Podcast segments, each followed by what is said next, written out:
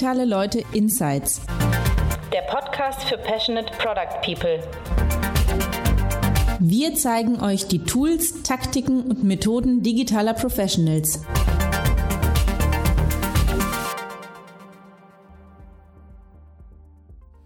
Und willkommen zu einer weiteren Ausgabe der digitalen Leute Insights, allem dem, dem Product Track, den ich jetzt Tim Herbig für euch hoste und hoffentlich mit ansprechenden Inhalten befülle. Ich habe heute meinen Kumpel und sehr guten, sehr geschätzten Produktkollegen Michael Lindemeyer zu Gast. Der ist CPO bei der Kartenmacherei in Hamburg. Die Kartenmacherei, erzählt er gleich noch selber, macht im Kern Grußkarten im weitesten Sinne, wird aber noch viel spannender. Ist ein Wahnsinnsbusiness, äh, was Inhaber geführt ist, wirklich stattliche Umsätze macht, äh, in den letzten Jahren rapide gewachsen ist und damit natürlich auch einige Herausforderungen für die Produktorganisation bereitgehalten hat. Und Michael und ich haben uns super darüber ausgetauscht, wie viele Iterationen, wie viele Learnings sie eigentlich hatten, um ihre Produktteamstruktur zu iterieren, wie, äh, was es mit Selbstorganisation in dem Kontext auf sich hatte und welche Herausforderungen er dabei vor allem persönlich äh, in seinen verschiedenen Rollen und seinem Werdegang erlebt hat. Von daher viel Spaß mit der Episode. Cool, dann lass uns doch mal reinspringen, Michael. So, ich kenne dich jetzt schon, logischerweise, aber für die Leute, die jetzt hier zuhören und dich noch nicht so gut kennen, weil sie sich nach dem Lesen der Headline des Podcasts nicht direkt auf LinkedIn oder Wikipedia gestürzt haben, um dich zu finden. Erzähl doch mal ein bisschen, äh, wer du bist und vor allem, wie du äh, der geworden bist, der du heute bist. Ja, gerne. Äh, ja, Michael, bin jetzt seit äh, dreieinhalb Jahren bei der Kartenmacherei, äh, mittlerweile als CPO. Ähm, wie bin ich dazu geworden? Ich habe äh, irgendwann vor vielen Jahren mal Wirtschaftsinformatik studiert und bin danach in, in ja, ins klassische Projektmanagement und äh, mit Wasserfall par excellence, würde ich sagen, gerutscht. äh, eine, eine tolle, teure Ausbildung als IPMA Projektleiter Level C. Ähm, was, was, denn, was ist denn Level C? Wo kann man das denn einordnen? Gibt es A und B auch oder ist es nur. Ja, ja, ja es, gibt A, es gibt A, B, C, D. Ähm, ja ich, ich müsste eigentlich auch wissen, was die genaue Definition dessen ist. A ist so, du baust Berliner Flughafen, da gibt es, glaube ich, in Deutschland auch nur eine Handvoll von Leuten, die danach sich es geschafft haben, die sich extrem erfolgreich betreiben, offensichtlich. Ja, genau. Ähm, ja, also das war damals bei Avato Bertelsmann mhm. ähm, und da war ein sehr, sehr professionelles Projektmanagement, Vorgehen und ich habe viele Lastenhefte geschrieben und Change Requests gemacht äh, ja. und da äh, wirklich viele spannende Dinge er erlebt. Äh, und dann kam glücklicherweise irgendwann 2000 war es, würde ich mal behaupten, das iPad ähm, und äh, es gab einen Fachbereich, wo der Geschäftsführer relativ glücklich über dieses Device war und versuch, zwanghaft versucht hat, dann äh, Business Case drum zu rechnen und drum aufzubauen. Und wir waren so der interne IT-Dienstleister und okay. da habe ich dann glücklicherweise das Vertrauen meines Chefs bekommen, dieses Projekt äh, als IT-Projektleiter zu übernehmen. Und in dem Kontext haben wir dann äh, auf Anraten eines Entwicklers damals äh, mit Scrum angefangen. Äh, und da hat sich dann natürlich das gesamte Verständnis äh, von Projektmanagement äh, ein wenig äh, ein wenig verändert. Und wir haben so als, als kleines U-Boot in dem großen Konzern äh, dieses, dieses gesamte äh, iPad-Projekt äh, als, äh, als Scrum-Projekt und in einem, in einem Scrum-Vorgehen, was für mich damals natürlich total neu war, aber natürlich total spannend. Äh, war das dann auch so das erste Scrum-Projekt, was je so in der Org äh, durchgeführt wurde? Oder äh, meines Wissens ja. Also meines Wissens okay. ja. Es kann natürlich sein, dass da mal einer irgendwie was gemacht hat, aber da hat man, wenn, dann nur unter der Hand drüber geredet. Bis zu mir ist es nicht vorgedrungen. so, geheime Society. Ähm, ja, genau. Äh, ja, da haben wir damit mit angefangen und das fand ich immer mega spannend. Äh, allein die, die Möglichkeit, ne? Und ich muss keine Change Requests schreiben und mir freigeben lassen. Und äh, äh, das war, das war so der Einstieg in die agile Welt, sage ich mhm. mal. Ähm, und dann hat es mir irgendwann nach Hamburg gezogen und ich habe gedacht, äh, ich muss mal aus dem beschaulichen Paderborn weg äh, in, in, die, in die Großstadt äh, und habe gedacht, Hamburg äh, bietet sich da an, ist schön und äh, da will man sein. Äh, und habe dann glücklicherweise einen äh, relativ spannenden Job in der Beratung gefunden. Und da war mein erstes, da war mein erstes Projekt äh, bei, bei Payback in München als äh, Produktmanager. Mhm. Äh, da ich so aus der Business-Analyse kam und relativ viel Erfahrung mit den ganzen IT-Systemen hatte, hat das zu, den Anfor zu dem Anforderungsprofil damals gut gepasst. Äh, mit den ersten Scrum-Erfahrungen und den, dem technischen Hintergrund äh, ich damals bei, bei Payback angefangen, mich um die, um das, äh, um die Realtime-Punkteschnittstelle zu kümmern. War, okay. Äh, quasi der, der Supermarkt schickt in Echtzeit seine Kunden im Kassier, äh, seine Punkte äh, im Kassiervorgang äh, an die Payback-Schnittstelle. Deswegen um, updatet sich meine App so schnell, wenn ich bei Rewe jetzt einkaufen war. Ja, ja, genau. Das war. Okay. Das warst du. Ich bin schuld, ja. Genau. nee, äh, ja, da habe ich viel gelernt in Bezug auf Produktmanagement, weil Payback das, äh, würde ich mal behaupten, damals schon ziemlich gut gemacht hat. Äh, mhm. Und nach zwei langen Jahren, die ich äh, in der Projektrolle da war, ähm, sind wir uns dann über den Weg gelaufen irgendwann. Ja, das stimmt. Weil dann war mein nächstes Projekt bei Xing. neben stimmt. ein paar Beratungsprojekten, die ich zwischendurch ja. noch gemacht habe. Ähm, ja, bei Xing äh, in eine, ja, ich glaube auch heute noch relativ seniore Produktorganisation. Kann man so sagen, ja. Kann man so sagen, ja. ähm, ja, und auch da viel gelernt, äh, mhm. viel mitgemacht, spannende, spannende Produkte, äh, an spannenden Produkten gearbeitet mit guten Teams. Äh, und als dann das nächste Projekt äh, wieder sich anbahnte, äh, weit in, im Süden Deutschlands zu sein, habe ich mhm. Für mich gesagt, okay, vielleicht äh, möchte ich auch mal wieder ein paar Nächte in meinem eigenen Bett schlafen. Äh, und habe die Festanstellung gesucht, wieder ja. äh, raus aus der Beratung. Und dann ist mir glücklicherweise die Kartenmacherei immer im Weg gelaufen. Äh, damals noch verhältnismäßig klein. Wir waren, glaube ich, als ich angefangen habe, äh, vor mittlerweile knapp vier Jahren, dreieinhalb, vier Jahren, 40 äh, Leute.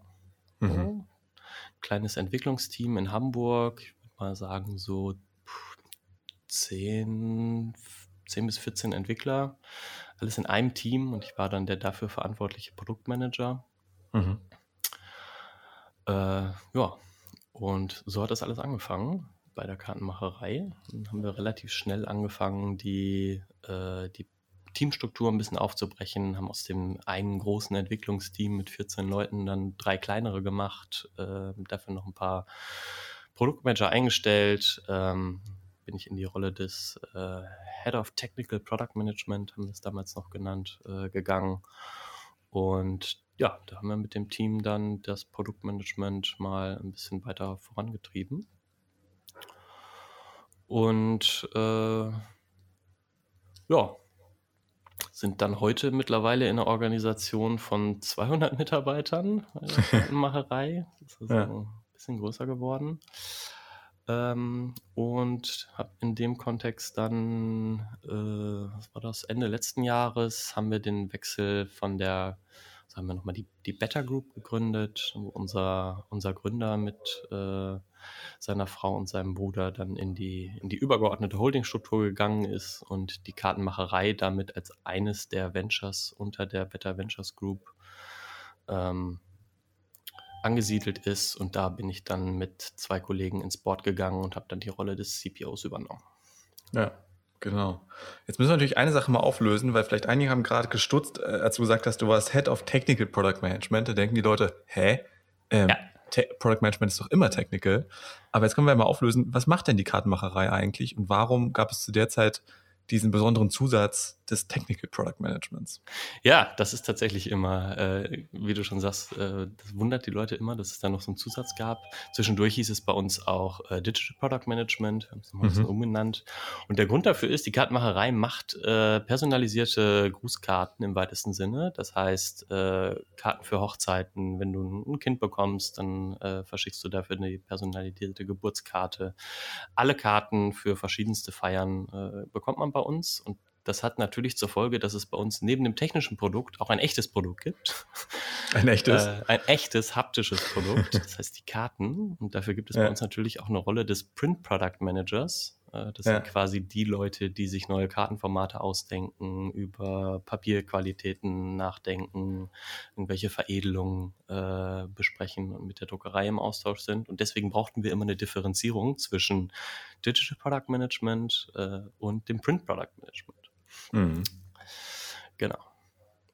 Super interessant. Und jetzt ist natürlich auch die spannende Frage, ich glaube, in den meisten Unternehmen, ich spiele jetzt auch mal rum, auch wenn ich an meine eigene Verlagszeit zurückdenke, da denkt man so, du klar, physisches Produkt gibt es ja auch, aber das macht ja die Druckerei irgendwo vielleicht sogar in Gütersloh bei Bertelsmann als Dienstleister oder Avato.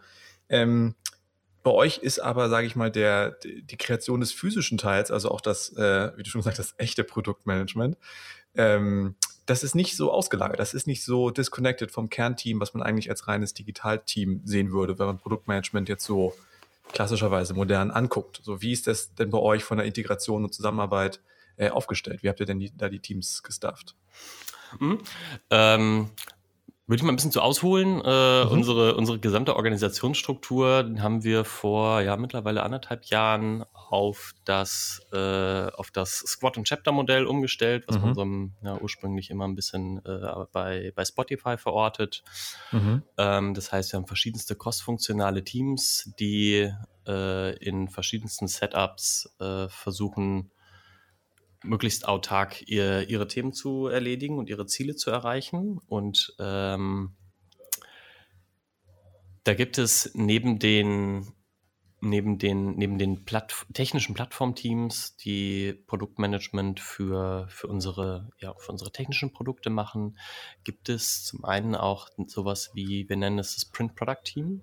Mhm. Das ist quasi das Team, was äh, genau den Purpose hat, den ich eben beschrieben habe. Ne? Also sie denken sich neue Kartenformate aus, denken sich, äh, gucken, was sind die neuesten Veredelungen am Markt äh, und was mhm. sind die, die Produkte, also wirklich die, die haptischen Produkte, die unsere Kunden wollen. Das heißt, sie arbeiten eigentlich wie ein digitaler Produktmanager oder wie Produktmanagement, mhm. wie, wie du und ich das äh, interpretieren. Nur man, man, man, man ersetzt quasi das technische Produkt durch ein echtes Produkt. Das heißt, sie machen genauso ja. äh, Discovery-Ansätze, die testen genauso Prototypen, die analysieren genauso KPIs, nur alles mit einem anderen Produkt in der Mitte. Ja. So. Und äh, das ist für uns natürlich eine enorm wichtige Funktion, weil wir uns jetzt mal anders als ein vielleicht ein klassischer E-Commercer, wo du sagst, dann ein T-Shirt, was ich bei Zalando kaufe, das kann ich auch bei fünf anderen E-Commercern kaufen. Wir differenzieren uns natürlich stark über das Produkt, weil es ja. idealerweise unique ist und du bei uns das Design findest, was zu deinem, zu deinem Geschmack, zu deiner Situation, zu deiner Feier passt. Ähm, und wir einen gewissen Anspruch an die Qualität, an die, an die Haptik und an die, an die Aufmachung und mhm. den Service, der damit äh, mit hintersteckt hat, ne? haben. Mhm. Genau, deswegen ganz, ganz wichtiges und essentieller Teil unserer gesamten Wertschöpfung. Ähm, mhm. Weil wenn, wie wir Produktmanager das ja immer ganz gerne machen, äh, wir uns überlegen, äh, was treibt denn die Conversion Rate und was mhm. kann ich tun, um unsere Conversion Rate zu, äh, nach oben zu bringen, was ja unser aller Ziel immer ist, äh, oder eins von vielen. Ähm, dann ist es bei uns tatsächlich zu einem Großteil, habe ich die richtigen Designs. Das ist, das ist eigentlich ja. ein, das, das Zweigestirn aus haben wir die richtigen Designs? Also wenn jetzt gerade kleine rosa Elefanten im Geburtsmarkt trending sind, ähm, dann muss ich halt zusehen, dass wir es möglichst schnell schaffen, diese Produkte für die Kunden parat zu haben. Mhm. Und mein Job als technischer Produktmanager dann letztendlich, ich muss dem, dem, Kunden die Möglichkeit geben, selbst wenn wir diese Produkte haben und diese Designs haben, sie im Shop zu finden. So. Mhm. Das ist dann wieder klassisches technisches Produktmanagement ja. oder digitales Produktmanagement. Ja. Aber es ist auf jeden Fall schon interessant, so von der Perspektive zu denken, so wie die meisten rein digitalen Produktteams, die verstehen, sage ich mal, ihr digitales Gut als das Produkt und das, was den, den, Wert schöpft für den Kunden. Und am Ende ist es für euch ja so ein bisschen mehr in der Richtung, dass Elemente wie eben Suche, Produktdetailseiten, Startseiten, das sind ja eigentlich, ähm, Anführungsstrichen, nur Vehikel, um die Nutzer bestmöglich zum eigentlichen Kernprodukt, eurer eigentlichen Kern-Value-Proposition hinzubringen, oder? Genau, also ähm, es ist, es, ist letztendlich das Shopping-Erlebnis äh, ergibt sich natürlich hinterher aus dem Zusammenspiel von beiden Themen. Ja. Ähm, aber ja, also ohne die Produkte im Shop, also ja. was sollten wir verkaufen? Ne? Also was, ja, genau. was, was, was kann der Kunde tun? Ja, ähm, wie du schon sagst, ne? wenn es mit Zalando vergleichst, würdet ihr jetzt Grußkarten verkaufen, die es bei MacPaper gibt, dann ähm, wie genau wie das Boss-T-Shirt, was es bei fünf Online-Shops gibt, ähm, ja, müsstet ihr euch ein ganz andere, also ganz andere versuchen ganz anders zu differenzieren, ne? Ja, also auch eine ganz andere Story, eine ganz andere Konkurrenzsituation, die du hast. Ne? Ja. Und ja. Das, das Spannende ist ja auch, ähm, und das, das, das kommt, das kommt kommt mir immer wieder, äh, wird, wird mir immer wieder bewusst, wenn man über so, wenn ich mal angucke, was funktioniert gut in anderen Online-Shops, äh, was äh, was gibt es an Lösungen, was gibt es für Lösungen am Markt für Dinge, die ich vielleicht umsetzen möchte. Ne? Wenn ich mhm. mal über sowas nachdenke wie Personalisierung. Ne? So ja. wie gerade großer Trend im E-Commerce. Ähm, ich möchte auf meinen Nutzer eingehen und möchte die, die, die, die Shopping Experience personalisieren.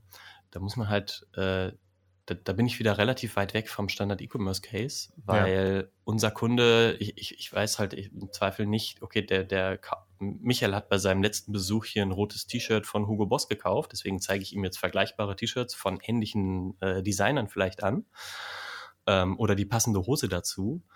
Bei uns äh, ist es ja, es sind weniger Frequenzprodukte natürlich und damit ist der Retention Case ein anderer. Und ich muss idealerweise die Personalisierung auf der ersten Session machen, ne? weil die Leute kommen halt sehr eventbasiert äh, und ich weiß über die wenigsten Kunden was. Weil wenn ich mir so einen klassischen Lebenszyklus von einem Kunden von uns angucke, dann kommt er idealerweise bei seiner Hochzeit für die für die Save the Date Karte und dann über den gesamten Hochzeitszyklus äh, mit Menükarten, äh, Hochzeitseinladungen natürlich äh, und dann vielleicht noch mal eine Dankeskarte dann sehe ich den, diesen Kunden aber ja erstmal nicht. Ne? So, dann ja. sehe, sehe ich den idealerweise zu einer Weihnachtssaison nochmal, weil er uns als Marke und unser Produkt von der Qualität äh, so sehr im Hinterkopf behalten hat, dass er sagt, okay, darüber, ne, ich, ich, weiß, ich gehe explizit zur Kartenmacherei, um da die, äh, die, den, den Kalender für Oma zu machen oder ähnliches. Mhm. Und wenn ich aber den, diesen, diesen kleinen Retention Case Weihnachten mal ausnehme, dann sehe ich den Kunden eigentlich erst wieder idealerweise, wenn er sein erstes Kind bekommt. Ne? Ja. Und das ist halt was, was ich auch ganz schwer äh, mit irgendwelchen Retention-Maßnahmen triggern kann. Klar. Ich kann ja keinem eine ja. E-Mail schreiben, haben Sie mittlerweile ein Kind bekommen? Dann wie sieht's aus? Wie sieht's aus? Ja. Und ja. wenn nein, wie wär's denn? So. genau, ein Jahr nach der Hochzeit. Es genau. wird Zeit für ein Kind bei Ihnen. Standard-Trigger. Ja. schön. Ne? Ähm, auch noch mal Leuten so ein bisschen Kontext zu geben, weil das, äh, finde ich, ist mir auch ähm, oder lange nicht so bewusst geworden, dass jetzt klar einerseits mal einen Kontext gegeben, wie groß die Organisation eigentlich ist, von 40 auf 200 Leute in knapp drei Jahren, was ja echt ein Sprung ist, aber auch mal um umsatzmäßig den Zuhörern mal ein Gefühl zu geben, ihr macht, habe ich noch von einem Gründer neulich gelesen, ihr, macht ein, ihr seid so rund um die 40 Mio Jahresumsatz unterwegs als Firma. Ja, genau. Also letztes Jahr. Also auch mal so und das äh, gebootstrapped. Also um das auch mal Leuten so einen Kontext zu geben, was für ein, was für ein Brett das einfach ist, als Produkt zu managen oder als Online-Shop. Das ist jetzt keine, keine Nische, wo ihr irgendwie handgeschöpf, fünf handgeschöpfte Karten äh, pro Woche rausschickt, sondern das ist schon eine andere Drehzahl. Nee, ne, also das, das ist schon on scale und du hast gerade gesagt, gebootstrapped, ne, sind in der glücklichen Situation, dass wir hier keinerlei, keinerlei Investor oder ähnliches drin haben. Ich, ja. ich sage immer ganz gerne, äh, und Christoph, unser, unser ursprünglicher Gründer, erzählt die Geschichte ja auch äh, äh, hin und wieder. Das hat halt auf dem Dachboden angefangen. Ne? Das ist so ein ja, klassisches Startup-Märchen, würde ich mal sagen. Ja, und ein eigenes Problem gelöst. Äh, ne? Genau, ich hatte, ich hatte selber ein Problem, habe gesehen, da ja. gibt's nichts am Markt. Ne? So genau so war es. Christoph hat damals ein Kind bekommen, wollte eine, äh, wollte eine Geburtskarte äh, verschicken, hat gemerkt, okay, alles, was es da so gibt, entspricht nicht meinem Verständnis von Qualität oder Ästhetik. Und dann ist der Berater in ihm durchgekommen und hat gesagt, okay, da, da ist ein Geschäftsmodell hinter. Ne? Und dann äh, hat er natürlich den Mut gehabt zu sagen, okay, ich, äh, ich gehe jetzt hier all in und glaube ja. an diese Idee. Und letztendlich ist das ja auch ein Stück weit äh, unser Erfolgsgeheimnis. Ne? Also wir ja. haben nicht den, den umfangreichsten Konfigurator da draußen ja. äh, und du kannst mit Sicherheit nicht alle deine äh, kreativen, äh, kreativen Ideen auf der Karte umsetzen bis ins letzte Pixel. Ähm, und das war irgendwann mal so, weil wir einfach ne, weil, weil in der Anfangsphase es einfach nicht genug Geld gab, um den, ja. den größten Konfigurator mit den meisten Möglichkeiten zu bauen. Was uns immer schon, und das ist so ein bisschen auch der, der, der Core ähm, des Ganzen, immer dar da, darauf äh, dazu gezwungen hat, eigentlich uns aufs Wesentliche zu konzentrieren. Ne? Das ja. heißt, du baust nicht die zehn Features in dein Produkt, sondern du baust die drei Features, die essentiell sind. Und bei einer, bei einer so heterogenen Kundengruppe wie unserer, ähm, wo du halt auch mal Leute dabei hast, die zum einen vielleicht mit so technischen Konfiguratoren nicht so gut umgehen können, wenn ich an ja. äh, Produktkategorien wie äh, 50, 50. Geburtstag, äh, Silberhochzeit, goldene Hochzeit und ähnliches äh, denke. Ähm, mhm. Da ist eine Limitierung der Funktionalität mit Sicherheit äh, sehr zielführend. Und zum anderen ähm, gibst du den Leuten auch nicht die Möglichkeit, ähm, hässliche Produkte zu gestalten, mal ganz pragmatisch ja. ausgedrückt, ja, ja. weil äh, wir, wir versuchen den, dem, dem Kunden die Möglichkeiten zu geben, äh, um, um sein persönliches und seinen persönlichen Geschmack und sein, seine Identität im Design auszudrücken, aber ihn trotzdem noch in gewissen Bahnen zu halten, dass dahinter ja trotzdem ein schönes Produkt bei rauskommt. Wir laden euch herzlich zum Digitale Leute Summit 2019 ein, der zweiten Ausgabe unserer Konferenz für digitale Produktentwicklung. Unter dem Motto Build Better Digital Products heißen wir am 27. und 28. November über 1000 Passionate Product People zu Workshops, Fireside Chats, Talks und Panels im Kölner Palladium willkommen. Über 30 internationale Top-Experten aus Tech, Design und Product geben uns einen Einblick in ihre Best Practices. Zugesagt haben bereits Speaker von Google, Amazon, Bubble, Headspace, Envision App und SAP. Tickets gibt es ab sofort auf digitale-leute.de slash summit für 249 bis 599 Euro. Wir freuen uns auf euch.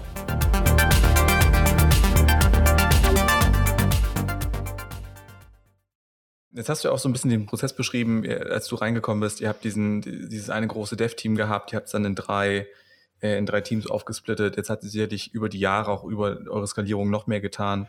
Äh, kannst du uns mal einen kleinen Einblick geben, wie denn eure Produktteams äh, heute geschnitten sind? Nach welchen Attributen sind die geschnitten und was ist so die durchschnittliche oder die, die grundsätzliche Zusammensetzung von einem Produktteam bei euch? Mhm. Ja, da muss man, muss man gucken, was man Produktteam nennt. Ähm, ich gehe jetzt mal auf ja. die Teams ein, die, die ein PO haben. Ähm, ja, okay, also nehmen wir das als Kriterium. Die, die, wir sind jetzt in der dritten Evolutionsstufe, relativ frisch, kann ich gleich auch noch mal ein bisschen was zu sagen. Ja. Mittlerweile heißt es ja nicht mehr DPM, Digital Product Manager, sondern wir sind äh, sind on purpose zu PO gewechselt. Äh, aber ja. dazu, dazu, kann ich gleich noch mal ein bisschen was sagen. Okay. Ähm, aber ein klassisches Team, wenn ich mal unsere, unsere Plattform-Teams nenne, nehme, wir haben ein Team für, den, für, für unseren Shop, ne, Shop-Plattform-Team, das ist ein äh, relativ klassisches äh, Entwicklungs- agiles Entwicklungsteam. Das heißt, äh, da sind, da sind Backender drin, da sind Frontender drin, da ist QA drin, da ist ein PO drin. Ähm, und äh, die haben quasi den, das Ziel, unseren Job auf, auf, aufs nächste Level zu bringen, weiterzuentwickeln mhm. und entsprechend auf Basis von den, von den Features, die, die die Organisation braucht. Also ein großer Stakeholder sind quasi die anderen Squads, die mhm. den, die, die Aufgabe haben, unsere Produkte zu verkaufen ähm, und die neuen Designs an den, äh, an den Kunden zu bringen. Ähm, die arbeiten in so einem Setup. Das heißt, die Teamgröße von so einem, von, von, von dem Shop-Plattform-Team sind so, lass mich nicht lügen, irgendwie zwischen sechs und acht, würde ich mal mhm. behaupten. Mhm. Ähm, dann haben wir nochmal ein vergleichbares Team für den gesamten Konfigurationsprozess, ähm, was wir äh, Product Configuration äh, Team nennen. Das heißt, die sind dafür verantwortlich, äh, von dem neuen Design, was ein Designer am Anfang macht. Was habe ich gesa eben gesagt? Das kleine rosa Elefanten-Design, was ja, jetzt gerade genau. trending ist. Äh, ja. Da muss der Designer natürlich vorne in Design das, äh, den, die, die, Kreativarbeit leisten. Und dieses Design muss dann natürlich äh, mit ein paar technischen Transformationen seinen Weg in unseren Shop, in, auf die Produktdetail, äh, Kategorieseite und Produktdetailseite finden. Dann in den Konfigurator also um den ganzen Konfigurationsprozess zu, äh, zu ermöglichen, damit der Kunde da entsprechend seine Personalisierung mit einfließen lassen kann, bis hinten raus, dass dann das PDF erzeugt wird, äh, was wir äh, in der Druckerei dann drucken und an den Kunden schicken. Das ist mhm. so ein, ein, weiteres klassisches äh, äh, Produktteam, was an der, an, der, an der Kernfunktionalität und der Kernplattform arbeitet. Mhm. Und diese Teams haben hauptsächlich interne Stakeholder, weil es ja. da eher indirekt, also die, die sprechen. Sind eher Enabler. Ja, sind eher, genau, sind eher Enabler, die sprechen indirekt mit, also die sprechen nur über die anderen Squads, die direkt am Kunden arbeiten, äh, bekommen die quasi die, die Kundenanforderungen Ja. ähm, und äh, entwickeln wirklich ganz hart an der, äh, ganz tief an der Plattform. Ja. Ähm, wenn wir, wenn wir von den Kundenanforderungen gehen, dann haben wir noch ein weiteres Squad, äh, was wir Mitte letzten Jahres gegründet haben, ähm, was wir Shop Optimization Squad nennen oder auch Mhm. äh, bei uns eigentlich nur Shop Optimization genannt. Ähm, das ist ein klassisches Conversion Rate Optimierung Squad. Äh, das Ja. heißt, die machen Kundeninterviews, die machen Tests, äh, die machen verschiedenste qualitative und quantitative Analysen, immer mit dem Ziel, die Conversion Rate auf Basis von Shop-Optimierungen nach oben zu schrauben Ja. äh, und quasi eine iterative Verbesserung zu machen. Ne? Das heißt, wo, wo das, das Shop-Plattform-Team eher so die, äh, die, die größeren die größeren Pains löst Ja. ne, und irgendwie äh, Komponenten ablöst, neue Kernfunktionalitäten integriert, löst das, das Shoptimization Squad bei uns eher die, die kleineren iterativen Themen Ja. Auf einer kontinuierlichen, mit einer kontinuierlichen Blick auf eine, auf eine Conversion Rate. Ja. Ja, es vielleicht so ein bisschen gleichzusetzen mit so, was manchen Firmen so als Growth-Team betü- Ja. betitelt wird, so ein bisschen in die Richtung. Ja, wobei die einen sehr spezifischen Fokus haben. Ne? Also die haben wirklich den Fokus, äh, das auf Basis von, von reinen On-Site-KPIs zu machen. Okay, ja, sie holen Ähm, jemanden neu ran. Es ist quasi, Genau, weil ähm, dann sind wir jetzt auch Ja. bald durch mit unserer gesamten Squad-Struktur. Wir haben halt noch unsere Category Squads. Das sind die, die Kolleginnen und Kollegen, die wirklich an den Kundengruppen arbeiten. ne? Das Ja. heißt, äh, wir, haben, wir haben drei große Kundensegmente für uns definiert. Das sind äh, die Hochzeitskunden natürlich. Dann sind Mhm. Mütter und Familien, das heißt bei uns Mom Squad, weil Mhm. äh, ja, 70 Prozent unserer Kunden sind tatsächlich weiblich. Mhm. Ähm, deswegen fokussieren wir uns da auf die Mütter. Das heißt, Geburtskarten, Kalender ist ein typisches Mütterprodukt äh, und, und solche Produkte. Und das dritte ist Celebrations. Das sind weitere Feiern, runde Geburtstage, Ja. äh, Silberhochzeit, goldene Hochzeit, aber auch Trauerkarten. Äh, das das Ja. fällt so in die dritte Kategorie. Und diese Squads sind quasi dafür verantwortlich zu sagen, mit dem Shop, den, der mir von den Plattformteams zur Verfügung gestellt wird, äh, verkaufe ich möglichst viele Designs in die Kundengruppen. So, das Ja. heißt, die sind verantwortlich für das, für, für, für die Designs. Ne? Das heißt, die müssen herausgefunden haben, dass wir die kleinen rosa Elefanten brauchen. Äh, in den Squads sitzt dann auch der Designer, der das kleine rosa Elefantendesign macht. Ähm, und äh, die machen das ganze Online-Marketing, die, äh, die machen die, die, wie sieht die Kategorieseite zu diesem Produkt aus, wie ist die sortiert, wie sieht eine Vorkonfiguration von Karten aus, für uns auch immer relativ wichtig. Ne? Es gibt eine Karte in verschiedensten Farben, verschiedensten Formaten, mit verschiedensten Beispielbildern äh, und das Thema Growth äh, in, einem, in einem klassischen Sinne liegt, wenn, wenn ich mir die großen Hebel angucke, wahrscheinlich eher in diesen Teams, ja, weil die letztendlich gucken, was müssen wir marketingtechnisch tun, ja. was sind neue, Stimmt. Äh, was sind neue Hebel, was sind neue Märkte, was sind neue Themen, die wir, die wir angehen möchten. Ne? Mhm. Die sind damit dann Inputgeber für die Teams, die wirklich Entwickler haben, um Ja. äh, entsprechend die, die technische Basis dafür zu legen. Weil wir Mhm. halt wieder da sind, dass bei uns die Conversion Rate stark aus zwei Bereichen eigentlich getriggert ist. Das eine ist, wie, fun wie gut funktioniert der Shop, wie kann der Kunde sich da drin bewegen und äh, äh, findet er die Designs und das andere ist, Mhm. Äh, wie bekomme ich die Leute in den Shop und wie habe ich die richtigen Produkte. Genau, habe ich die richtigen Trends äh, quasi aus dem Grußkarten-Business parat. Genau. Ja. ja, spannend. Und die, äh, jetzt hast du schon Online-Marketing als einen Skill erwähnt und auch quasi der Designer, der, wie du schon sagst, den, den rosa Elefanten erkennen muss, dass Mhm. die in diesen Category Squads zu finden sind. Ähm, Gibt es da noch mehr Bestandteile dieses, äh, dieser Squads? Ja, also wir haben äh, Editorial Content noch. Das sind quasi Leute, die dann äh, die, ja, die, die, die äh, in äh, unsere Social Media Auftritte betreuen, äh, die Ja. Artikel schreiben, die, die Blogbeiträge schreiben, ne? äh, das ganze Thema Content. Äh, ja, wie du schon gesagt hast, wie ich eben schon gesagt habe, äh, Online-Marketing, Grafiker ist natürlich ein großer Bestandteil und ein äh, essentieller Bestandteil. Und dann haben wir noch eine, eigentlich eine Kernrolle, die so ein bisschen versucht, den, ähm, den, äh, der, das, das Squad ein bisschen voranzutreiben. Und das ist der Business Owner. Mhm. Ähm, und da komme ich jetzt auch auf die, ähm, ein bisschen wieder auf, warum sind wir davon weggegangen, zu, äh, zu sagen, wir nennen das Digital Product Manager und wir nennen es wieder Product Owner. Diese Ja. Business Owner Rolle haben wir relativ neu, äh, ja, was heißt relativ neu, jetzt seit einem, ungefähr einem Dreiviertel, Dreivierteljahr äh, ins Leben gerufen, weil wir der ursprüngliche, die ursprüngliche Idee war, die unsere Squads sind autonome Teams, die quasi mhm. Äh, sich auch selber ihre Ziele setzen. Das heißt, es gibt keine, ne, also wir aus, aus einer Board-Perspektive wird jetzt keiner dem, dem New Red Squad sagen, ihr müsst im nächsten Quartal bitte das und das machen oder ihr müsst ja. folgende KPIs erreichen, ähm, weil es ja fast anmaßend wäre, wenn wir sagen, okay, wir kennen uns viel besser mit eurer Kundengruppe aus und wissen, was in dem Markt möglich ist, als ein Squad, ja. was sich den ganzen Tag damit beschäftigt. So. Ähm, und die, die, die ursprüngliche Intention war, dass du quasi das cross-funktionale Squad hast, was dann auch gemeinsam Entscheidungen trifft, gemeinsam Ziele festlegt und gemeinsam äh, sich quasi eine, ähm, eine Roadmap und äh, wir arbeiten mit OKRs und quasi die, die, die OKRs definiert. Ähm, es war aber zunehmend schwieriger, äh, haben wir dann haben wir festgestellt, wenn du keine, keine explizit, also es war on purpose ursprünglich so, dass es keine, also es gibt auch immer noch keine Hierarchie in dem Squad. Ne? Mhm. Es kann keiner, also es gibt da niemanden, der irgendjemandem anderen äh, disziplinarisch äh, überstellt ist. Mhm.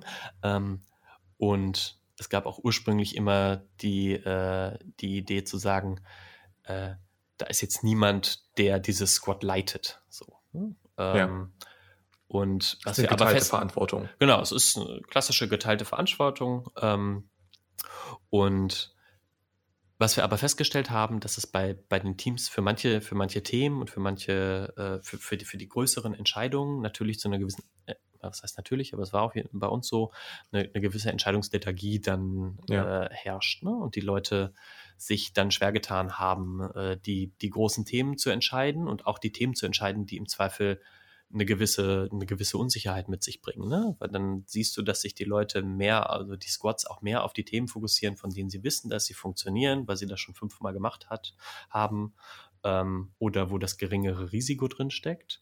Und es fehlte so ein bisschen die vorantreibende, die, die, die vorantreibende Passion und derjenige im ja. Driver Seat, der sagt, okay, und jetzt lass uns doch mal das neue, den, den neuen Marketingkanal ausprobieren. Ne? Lass uns da einfach ja. mal investieren und das Risiko gehen. Mhm. Ähm, und seitdem wir diese Rolle installiert haben, Business Owner, äh, haben wir festgestellt, dass das ein, eine, eine, sehr befruchtende Rolle ist, ne? weil, es, weil du jetzt jemanden mhm. hast, der, ähm, der, der per, per Definition in einer Rolle ist, die Leute den, den Leuten zu helfen, mutig zu sein, sie voranzutreiben und auch zu fokussieren. Ne? Ähm, weil gerade in so crossfunktionalen ja. Teams äh, hast du natürlich schnell die Situation, dass die Leute sagen, okay, äh, der Grafiker macht halt seine, macht halt seine, seine neuen Designs und der Online-Marketeer äh, äh, guckt sich äh, irgendwelche AdWords-KPIs an und äh, plant seine Kampagnen, aber es fehlt der kollaborative Gedanke. Äh, ja. Das heißt, du hast eigentlich kein, kein Team, was gemeinsam auf ein Ziel hinarbeitet, sondern Einzel Einzelakteure und Einzelkämpfer, die versuchen, in ihrem funktionalen ja. Bereich dann äh, ein Stück weit voranzukommen. Ja, eine Bürogemeinschaft. eine Bürogemeinschaft, genau. ähm, ja. Und dadurch, dass wir eine, eine, Rolle installiert haben, die so versucht, die, das große Ganze und das auch das Visionäre so ein bisschen äh, in das Squad zu bringen, ähm, und das wirklich an einer Rolle aufzuhängen und losgelöst von, das ist eine Gemeinschaftsleistung. Also natürlich bleibt mhm. es eine Gemeinschaftsleistung und Entscheidungen werden auch immer noch gemeinsam getroffen, aber es gibt jemanden, der diesen Prozess forciert ne? und die ja. da aktiv ins Sparring geht und versucht, das, das Team voranzubringen. Ja. Ähm, da haben wir jetzt sehr gute Erfahrungen mitgemacht, das funktioniert sehr gut. Ähm, und ein, ein ähnliches, ein, ein, ein, ähnliches Setup wünschen wir uns jetzt eigentlich für unsere, für unsere Plattform-Squads, wo wir sagen, mhm. Ähm, auch da wollen wir diese, die, die Produktmanager oder Product Owner mittlerweile dann Rolle ähm, ein bisschen mehr auf, die, auf den, auf den Ownership-Gedanken fokussieren. Das ja. ist eigentlich der Hauptgrund, warum wir es umbenannt haben. Ne? Es gibt ja immer, es ja. gibt ja immer viele Diskussionen im Produktmanagement-Bereich zwischen, ist es, ja. was ist der Unterschied zwischen einem Product Manager und einem Product Owner und da gibt es wilde Definitionen zu. Ähm, letztendlich äh, kommt es immer darauf an, wie man die Rolle für sich definiert und wie die im Unternehmen ja, positioniert ist und genau. äh, wie, sie, wie sie ins Setup passt. Ähm, ich bin auch kein Freund davon, sich an diesen Begrifflichkeiten aufzuhängen. Wir haben uns aber ja. trotzdem gesagt, wir, wir gehen mal diesen Schritt, das auch einfach mal explizit äh, umzubenennen. Wir haben mhm. sogar intern eher so kommuniziert zu sagen, okay, das, das alte Chapter gibt es nicht mehr. Es gibt jetzt ein neues Mhm. Chapter. ne? Es ist irgendwie kein explizites Umbenennen und jeder, der früher ein Produktmanager war, ist jetzt automatisch ein Product Owner. Hm, spannend. Ähm, wir, weil wir sagen, in, in diesem kleinen Begriff Owner äh, steckt halt eigentlich genau das, was, was wir forcieren wollen in dieser Rolle. Ne? Jemand, der das Produkt verantwortet und visionär mit dem Team nach vorne treibt und dem Team hilft, sich auf die wesentlichen Dinge zu fokussieren, die letztendlich auch den Impact haben. Ne? Ja. Äh, weil äh, böse ausgedrückt könnte man sagen, ne, der managt jetzt nicht mehr nur so das Produkt und guckt, dass Ja. da nichts auseinanderfällt, sondern Dass die der- Tickets pünktlich drin sind und gut Genau, geschrieben also sind, sondern ja. weg vom Backlog-Manager Ja. hin, zum, hin zum wirklichen Owner und passionate Driver des Produktes. Ne? Also das ist eigentlich das Profil, was wir da haben wollen. Ja. Also Leute, ist eigentlich ganz die- spannend. Ja.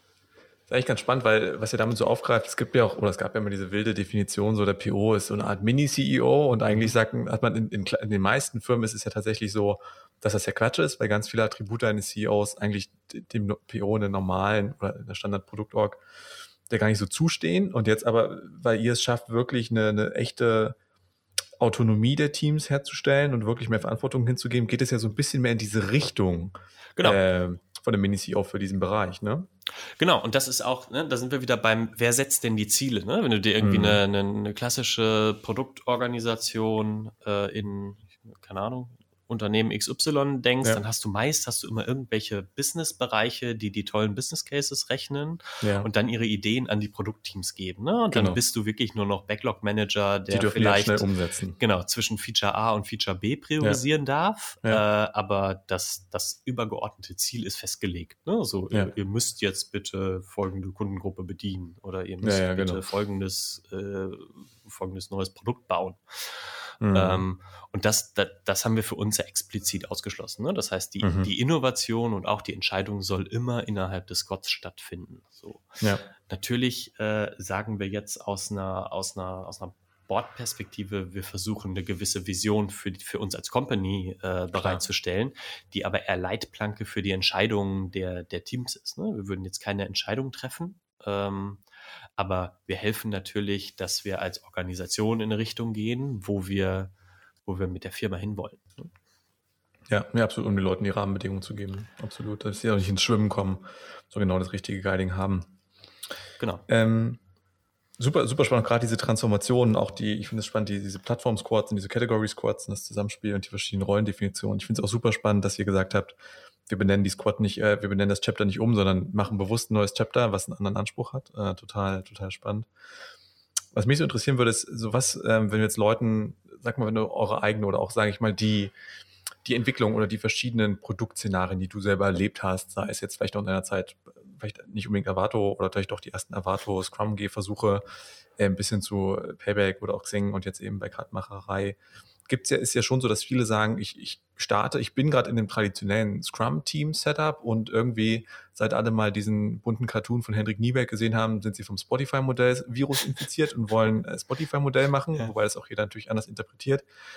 Wir haben es jetzt mal ein bisschen normalisiert und sagt, dieses Grundprinzip von, von Squads und Chapters, wenn du so, ähm, sag ich mal, zwei, drei Learnings auf diesem Weg hin von der, von der klassischen Scrum-Team-Org hin zu eher einem Squads- und Chapters-Modell, was sind so zwei, drei Learnings, die du unterwegs festgestellt hast oder die festgestellt habt, die du Leute dafür speziell vielleicht auf den Weg mitgeben würdest? Mhm. Ja, zum einen ähm, dieser, dieser gesamte Change von einem, ähm, von einem, von einem klassischen Organisationsmodell mit ne, Mhm. vielen Hierarchien oder ja, viele hatten wir noch nie, aber Hierarchien, Hierarchien.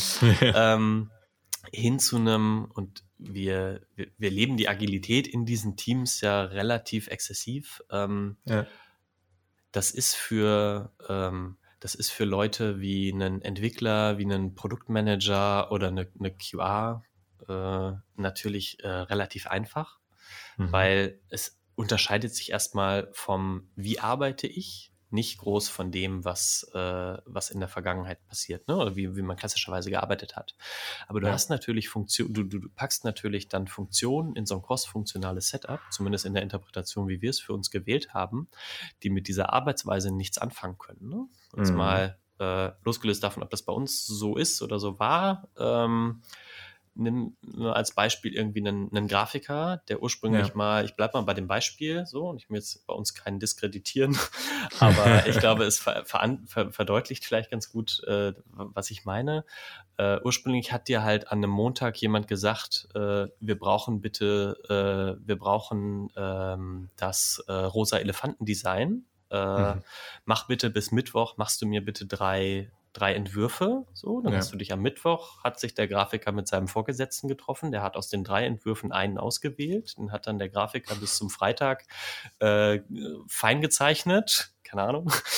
ähm, ja. Und dann hat nochmal einer entschieden und gesagt, ja, den machen wir jetzt. Ne? So. Und das ist die Welt, aus der du kommst, mit einer sehr klaren mhm. Aufgabenverteilung, einer sehr, ne, die hat immer jemand idealerweise gesagt, was du tun musst, äh, wie detailliert auch immer.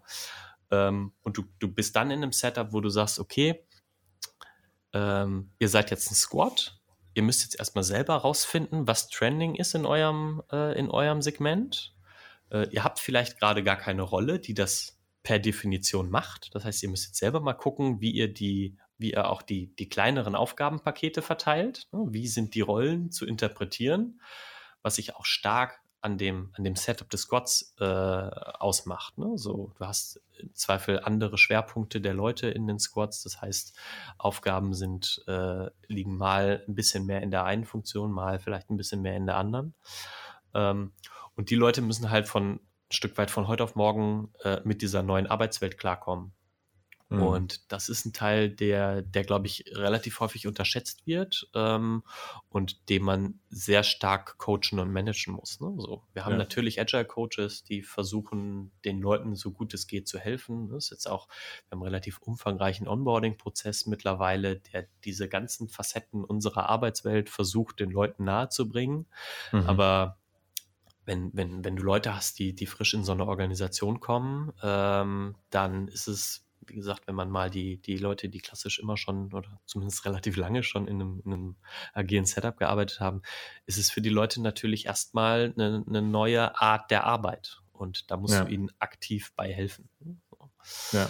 Ähm, ja, genau, ist ganz spannend zu sagen, so, wir reden immer alle von Ganzheitlichkeit und echter Cross-Funktionalität, aber dass es eben nicht nur ist, ähm, Rollen aus verschiedenen Silos auf einmal in einem Team zu werfen und die nach, nach Scrum laufen zu lassen, sondern dass da ein bisschen mehr hintersteckt. Genau. Ähm, ja. Äh, das, das wäre so das eine Learning. Ähm, mhm. Das andere habe ich, hab ich, hab ich eben schon gesagt, äh, so die, die Eigendynamiken in den Teams äh, und ähm, die, die sollte man nicht, nicht über- und nicht unterschätzen. Also es ist nicht so, ich, ich, ich wechsle jetzt unser, mein Organisationsmodell auf einen, auf einen hippe Squad Structure, äh, äh, Chapter, auf eine hippe Squad St Chapter Struktur. Oh Gott, oh Gott. ja. ähm, und dann funktioniert das. Äh, ja. Bei uns hat das in einem, in einem ersten Schritt äh, äh, natürlich äh, nicht unbedingt zu einer Produktivitätssteigerung geführt. Ne? So, ja. Äh, weil bis die Leute das für sich angenommen haben und äh, bis, bis du auch als Organisation gemerkt hast, wo musst du nachjustieren. Ne? Und ich glaube, wir haben, wir sind mittlerweile in der wahrscheinlich vierten oder fünften, vielleicht auch sechsten äh, Iteration auf dem Team-Setup. Ne? Das heißt, auch wie ist das geschnitten? Wir haben zum Beispiel angefangen mit, äh, mit auch Entwicklern in diesen Category Squads. Ursprünglich gab es mhm. bei uns nur drei Category Squads, ähm, also Hochzeit, ähm, äh, Celebrations und Mütter. Mhm. Und die Idee war, dass die auch die Features umsetzen. Ne? Das heißt, dass ja. die auch äh, die, äh, die Entwicklung im Shop machen, ein Stück weit.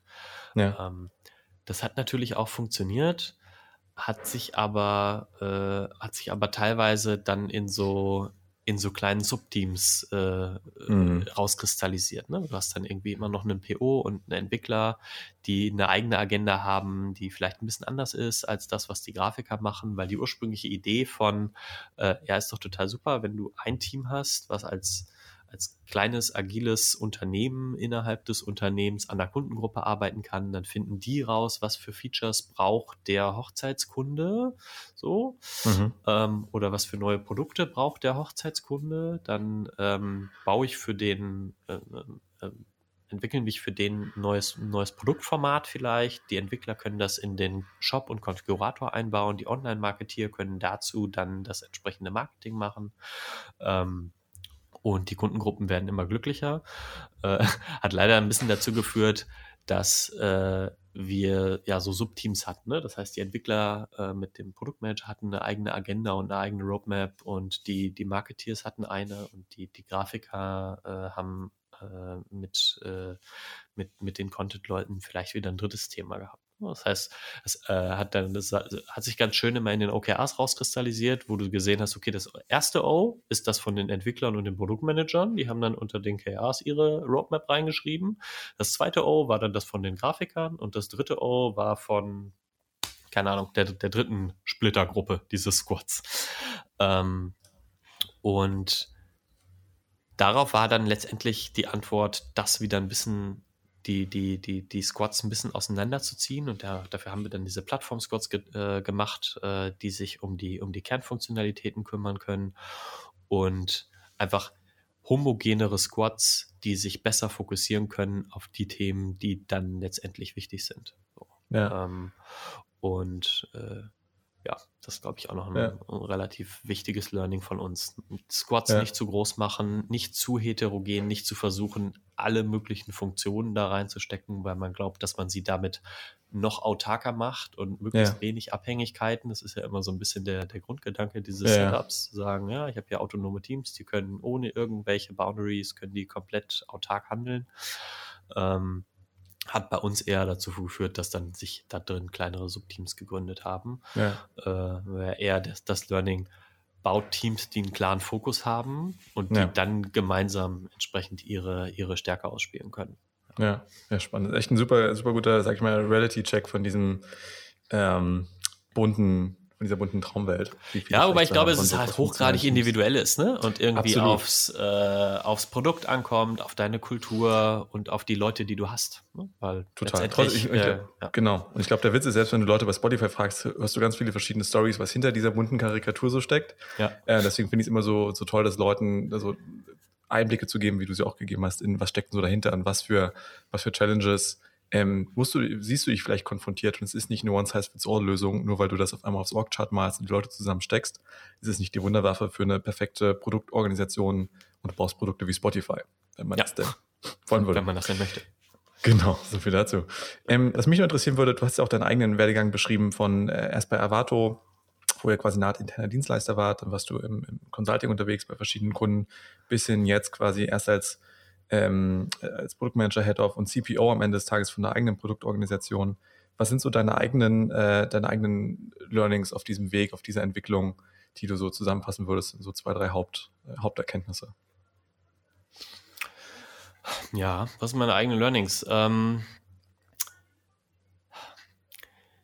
ich glaube, gerade in, gerade wenn ich mir so den, den, den den Weg angucke von irgendwie einem, einem Produktmanager in der Organisation irgendwo bis hin zu irgendwie jetzt als, als CPO, äh, mhm. weil äh, ich äh, äh, glaube, dass so, so eine externe Perspektive auf einen CPO äh, glaube ich, nicht das widerspiegelt, was ich hier tue. Ich würde sagen, ich bin immer noch relativ operativ dabei. Hast ja auch ähm, die Hände schmutzig. Ja, und auch gerne. Ähm, ja. Und ich glaube, dass das auch essentiell ist. Ne? So, ich habe zum Beispiel äh, in meinem Kalender habe ich einen, ähm, habe ich einen wöchentlichen Blocker, der heißt bei mir nur Browse the Shop As. Und ich habe so eine hm. Excel-Liste, die mir fiktive, äh, random Szenarien rausspuckt. Das heißt, okay, du bist heute eine Mutter, die ein Kind bekommen hat, du bist auf Mobile ah. unterwegs, ja. suchst einen äh, Teddybären-Design und äh, kommst über Google, meinetwegen. Ja. Da gibt es irgendwie ja. so, so einen Random, Randomizer, den ich mir in, in, in einem Google-Doc gebaut habe.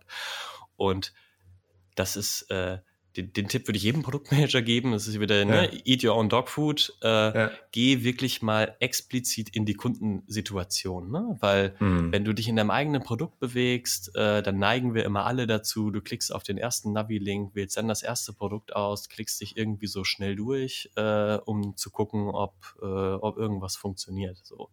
Aber sich mhm. wirklich mal zu zwingen, in eine explizite Kundensituation äh, zu gehen und das wirklich regelmäßig hilft mir auch in der Situation, wo ich in der aktuellen Rolle vielleicht nicht mehr täglich mit Kunden spreche, ja. nicht mehr täglich die Interviews führe, ähm, trotzdem noch äh, einen Blick fürs Produkt zu haben. Ne? So, mhm. ähm, das, äh, das mache ich so seit, weiß ich nicht, einem halben Jahr und mhm. äh, jedes Mal fällt mir wieder was auf, wo ich sage, ne, also hier ist so, so was ganz Offensichtliches, was wir noch nicht gut machen, ne, was ich dann ja. wieder an Input geben kann in die mhm. verschiedensten mhm. Squads. Ähm, das ist, äh, das ist, äh, das ist auf jeden Fall ein Learning, was ich, mhm. äh, was ich immer wieder jedem mitgeben würde. Äh, versuch dich ex, äh, versuch dich explizit in die Kundensituation zu begeben, um selber dein Produkt weiter zu verstehen, weiter kennenzulernen. Ne? Mhm. Ähm, genauso machen wir das mit Newstarter. Ne? Also jeder Newstarter ja. bei uns ist ja erstmal für uns als Produktmanager. Wir haben das Glück, dass irgendwie hier jeden Monat ein paar neue Leute anfangen. Ähm, ja. Das ist das ist für unsere, für, für unser Shoptimization Squad natürlich einen, einen, eine super Möglichkeit, frischen, einen frischen Blick auf die Produkte, auf Konzepte, auf Ideen und auf Tests zu werfen. Ja. Ne? Ja. Äh, weil du kriegst frei Haus jeden Monat Leute, die äh, bereit sind, dir irgendwie ein Feedback zu geben. Ja. Genau. Ähm, was habe ich noch für Learnings aus der, äh, aus der Zeit? Ähm, ja, es, es, äh, würde wahrscheinlich jetzt auf die klassischen, äh, wenn du, wenn du jetzt einmal googelst nach äh, 10 Do's and Don'ts of a Product Manager, wahrscheinlich wird es irgendwie darauf hinauslaufen mit ja. äh, verfall nicht in Featureitis, keep it, ja. keep it simple. Ähm, ich persönlich bin relativ froh, dass ich einen zumindest ein Stück weit einen IT-Background habe. Ähm, und ich, äh, das ist immer Fluch und Segen zugleich, ne? wenn man, äh, wenn man ja. auch technisch versteht, was im Hintergrund so passiert. Äh, natürlich neigt man hin und wieder dazu, ins, ins Wie äh, abzudriften vom ich mhm. definiere das, was wir tun wollen. Aber ich finde es trotzdem äh, immer noch relativ, relativ hilfreich in der, in der Diskussion, wenn es, äh, wenn ich, wenn ich, wenn ich Umsetzungsvarianten mit einem Entwickler zum Beispiel besprechen möchte ne, und ich dem irgendwie auf Augenhöhe verstehen kann, wenn der mir jetzt sagt, okay, er muss jetzt erst noch Komponente 4711 refactoren, ähm, dass der mich nicht im zweiten Satz abgehängt hat, sondern ich im Zweifel ja. nochmal die richtigen Rückfragen stellen kann und dreimal dagegen treten kann. Und wenn ich fünfmal Why gefragt habe, äh, dass er, dass wir dann gegebenenfalls gemeinsam äh, auf eine äh, auf eine bessere, pragmatischere oder fokussiertere Lösung kommen. Und äh, in meiner Erfahrung sind die Entwickler dafür auch eher dankbar. Ne? Ja, ja, super spannend. Cool. Äh, super gute Einblicke, Michael. Ähm, wenn Leute mehr darüber erfahren wollen, wie du tickst, wie ihr tickt, wie ihr arbeitet, äh, was ist so eine, was sind so die besten Wege, äh, in Kontakt zu kommen, in Kontakt zu bleiben, Hallo zu sagen äh, und mehr zu erfahren, wo findet man dich? Ja, man findet mich auf Xing, auf LinkedIn, äh, eigentlich überall. Äh, wenn man im Produktkontext unterwegs ist, findet man mich mit Sicherheit auch im Slack-Channel von, äh, von Mind the Product oder von ja. Jam oder ähnliches. Äh, ja. Äh, ja. ich bin immer so, bereit, immer cool. gerne bereit für einen Schnack. Äh, ja. Kann mir gerne eine E-Mail schreiben oder eine Nachricht. oder bei uns vorbeikommen. Wir haben schöne Büros in Hamburg, in München, auf jeden Fall. in Kirching. Kann ich mir sehr empfehlen ja, freue mich immer cool. über Austausch in dem Kontext. Sehr gut. Vielen Dank, Michael, für die spannenden Einblicke. Ja, sehr gerne. Danke dir. Ciao. Ciao.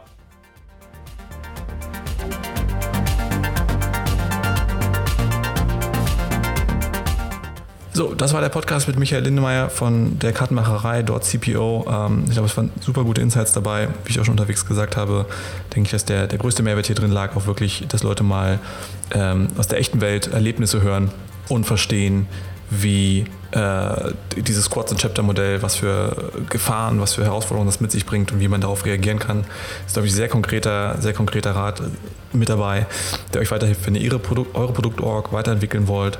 Ähm, wie immer freue ich mich wahnsinnig von euch zu hören mit Feedback zur Episode. Ähm, von daher schreibt gerne mir oder den digitalen Leuten direkt eine Nachricht, ähm, bewertet uns auf iTunes oder Spotify, wo auch immer ihr uns hört, lasst einen Kommentar da, sagt uns, was ihr gut findet, was ihr als nächstes hören wollt. Und ähm, wenn ihr euch dann persönlich mal austauschen wollt zu den Inhalten hier aus dem Podcast, freue ich mich, wenn wir uns auf dem Digitale Leute Summit sehen. Im November in Köln werde ich auch vor Ort sein. Vielleicht machen wir sogar irgendwie einen Vor-Ort-Podcast, gucken wir mal. Und ja, würde mich freuen, euch dort zu sehen und bis zur nächsten Episode.